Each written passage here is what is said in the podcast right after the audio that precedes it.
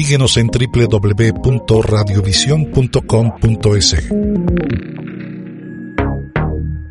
La frase popular dice, no hay fecha que no se cumpla, plazo que no se venza, ni deuda que no se pague. Yo le voy a agregar ni entrevista que no se realice, porque esta entrevista que viene a continuación la teníamos pautada, organizada la semana anterior, pero claro, las situaciones que estamos enfrentando mm, hicieron que saliéramos del aire, en fin, una serie de cosas, pero finalmente la vamos a realizar. Se trata de conversar con Gabriela Moncayo, ella es comunicadora, decía que en redes sociales la conocen como la chica velcro y hemos hecho el contacto porque nos interesa conocer su experiencia. Decía que antes de esta etapa de aislamiento, ella ya vivió una etapa de dos meses de, aislamiento porque se sometió a una eh, inmunoterapia tengo aquí que más o menos significa como resetear el sistema inmunológico y que eso pues la obligó a estar justamente a distancia de otras personas.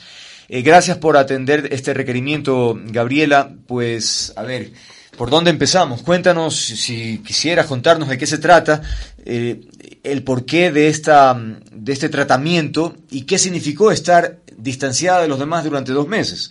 ¿Qué tal? Bienvenida. Hola Andrés, ¿cómo estás? Buenas tardes. Hola a todos. Eh, sí, quería contarles un poquito. Yo tengo esclerosis múltiple y el año anterior me cambiaron de tratamiento a una inmunoterapia.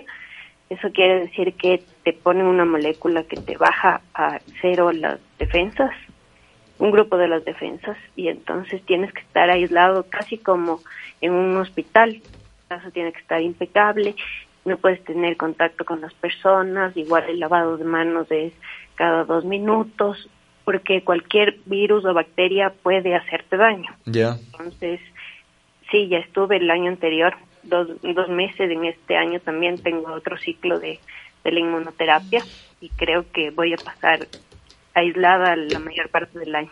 ¿Y cómo haces? ¿Cómo, es la interacción de alguna manera, no sé, para con la gente que vive? ¿Tú vives con, con algún familiar o qué?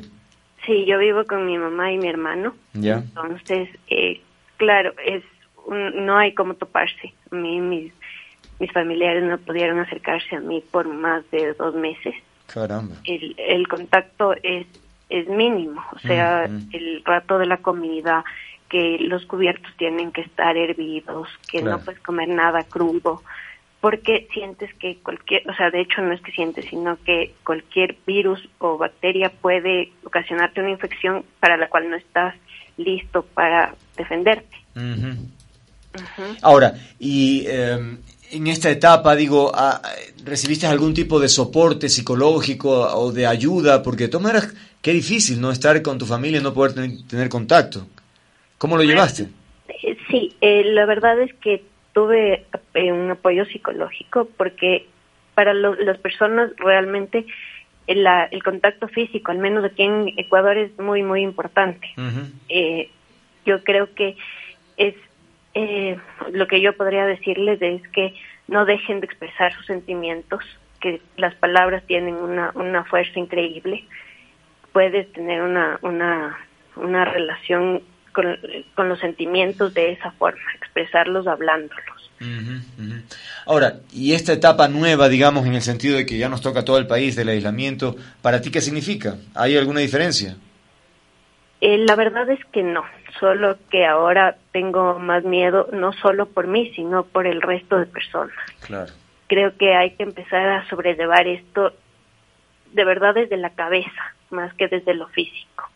Entender lo que está pasando. Yo creo que el mundo, nos, o sea, el planeta nos está, nos está diciendo hay que parar un ratito y definir las prioridades. En este momento todos somos vulnerables, no hay distinción de ninguna clase, ninguna ahora todos somos iguales. Claro. Entonces tenemos que empezar a escuchar qué es lo que nos quiere decir el mundo. Ahora, nuestras prioridades deben cambiar, por ejemplo. Claro, sin duda, sin duda.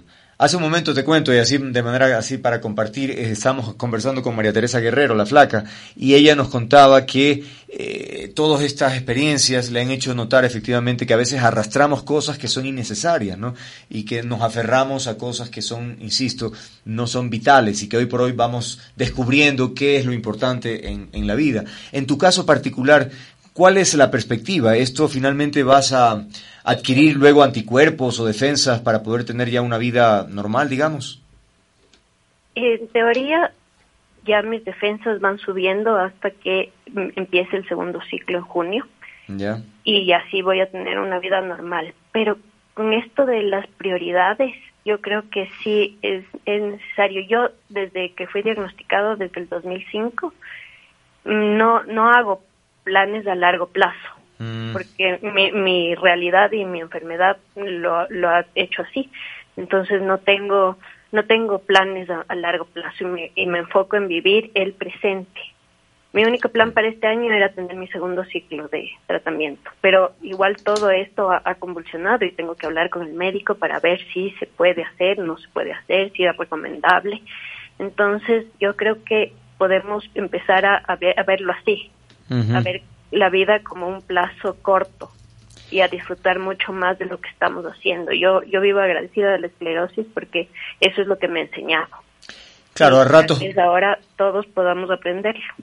De hecho, suele ocurrir con mucha frecuencia que cuando uno es joven dice, bueno, yo quiero hacer dentro de 20 años tal cosa, eh, y claro, es una meta tal vez muy distante y quién sabe si realizable, capaz que no se logra por alguna circunstancia. Entonces, es probable que sea más conveniente ir conquistando pequeñas metas, ¿no? Para que uno vaya alimentando además su autoestima, es decir, no ponerse a plazos muy largos como tú dices, sino más bien algo muy puntual que eso finalmente te va fortaleciendo. Y además ir disfrutando de lo que pasa. Yo yo he tenido la oportunidad de no poder caminar, de no poder ver, de no poder mover los brazos, de no poder hablar inclusive. Caramba. Y ahora que puedo hacerlo, me, me parece que es maravilloso. Entonces yo creo que ahora cuando salgamos del mundo de nuevo, que vamos a tener que volver a, a, replantearnos como seres humanos, qué es lo que somos. Entonces vamos a tener la oportunidad de aprovechar el doble, porque ya sabemos lo que es no poder salir y no poder dar esa vuelta y disfrutar de lo que pasa en nuestro barrio, de conocer a las personas, eh, me parece que es maravillosa la oportunidad también. Si lo vemos desde el otro lado, si lo vemos con un poquito de optimismo, eh, vamos a tener la oportunidad de volver a ser y de volver a disfrutar. Eh, ¿Por qué te dicen chica velcro? ¿O por qué tú te auto llamas así? No sé. Eh, la verdad, en una época de mi vida se me pegaban solo las pelusas. Entonces, pues, ¿En serio? En serio. Así que bien me quedé así, pero ahora se me pegan también las personas buenas y eso es importantísimo.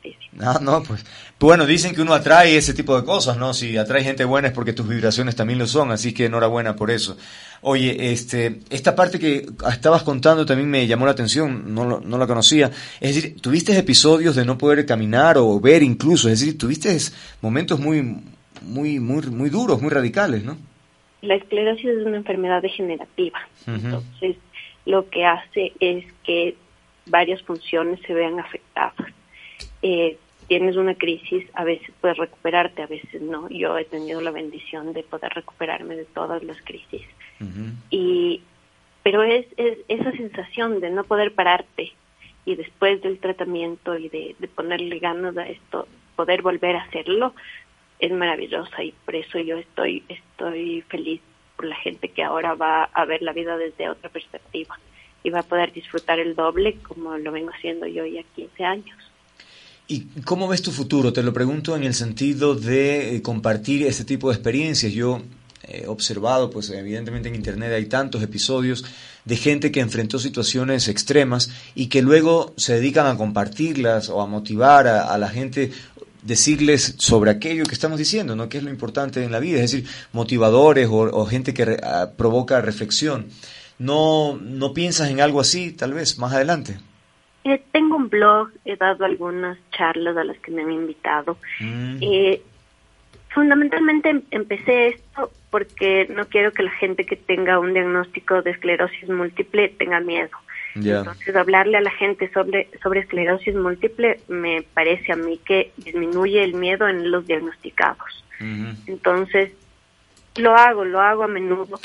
He abandonado un poco el blog por, por cuestiones profesionales, básicamente, pero, pero estoy ahí en las redes tratando de decirle a la gente que esto también va a pasar. que vamos a tener otra perspectiva, que es un momento de reinventarse y de aprovechar el doble porque nadie tiene la vida comprada. Y esto nos está mostrando además la fragilidad de la vida. Entonces tenemos una nueva oportunidad para decir, ok, ahora ya nadie se queja de que ya es lunes, porque lo que quisiéramos es salir corriendo a trabajar y a las oficinas y a ver a nuestros compañeros. Entonces, ahora tenemos una nueva oportunidad, veámoslo así. Yo sé que es doloroso, eh, quiero darles un abrazo a todos los a quienes han perdido un familiar o una persona conocida o querida, porque el duelo va a ser mundial y el duelo lo vamos a vivir todos, pero también vamos a tener una nueva oportunidad de analizar las cosas. Entonces, tomémoslo así. Yo a ratos todos nos quebramos y todos tenemos el mismo miedo, pero hay que hay que poner el hombro para que el otro que está sintiéndose peor pueda salir y así cuando nosotros nos sintamos mal poder agarrarnos del otro. Vamos a salir y vamos a ser mejores personas, estoy segura de eso. Muchísimas gracias. Ha sido Gabriela Moncayo, la chica velcro. Sonríe. ¿Escuchas? Radiovisión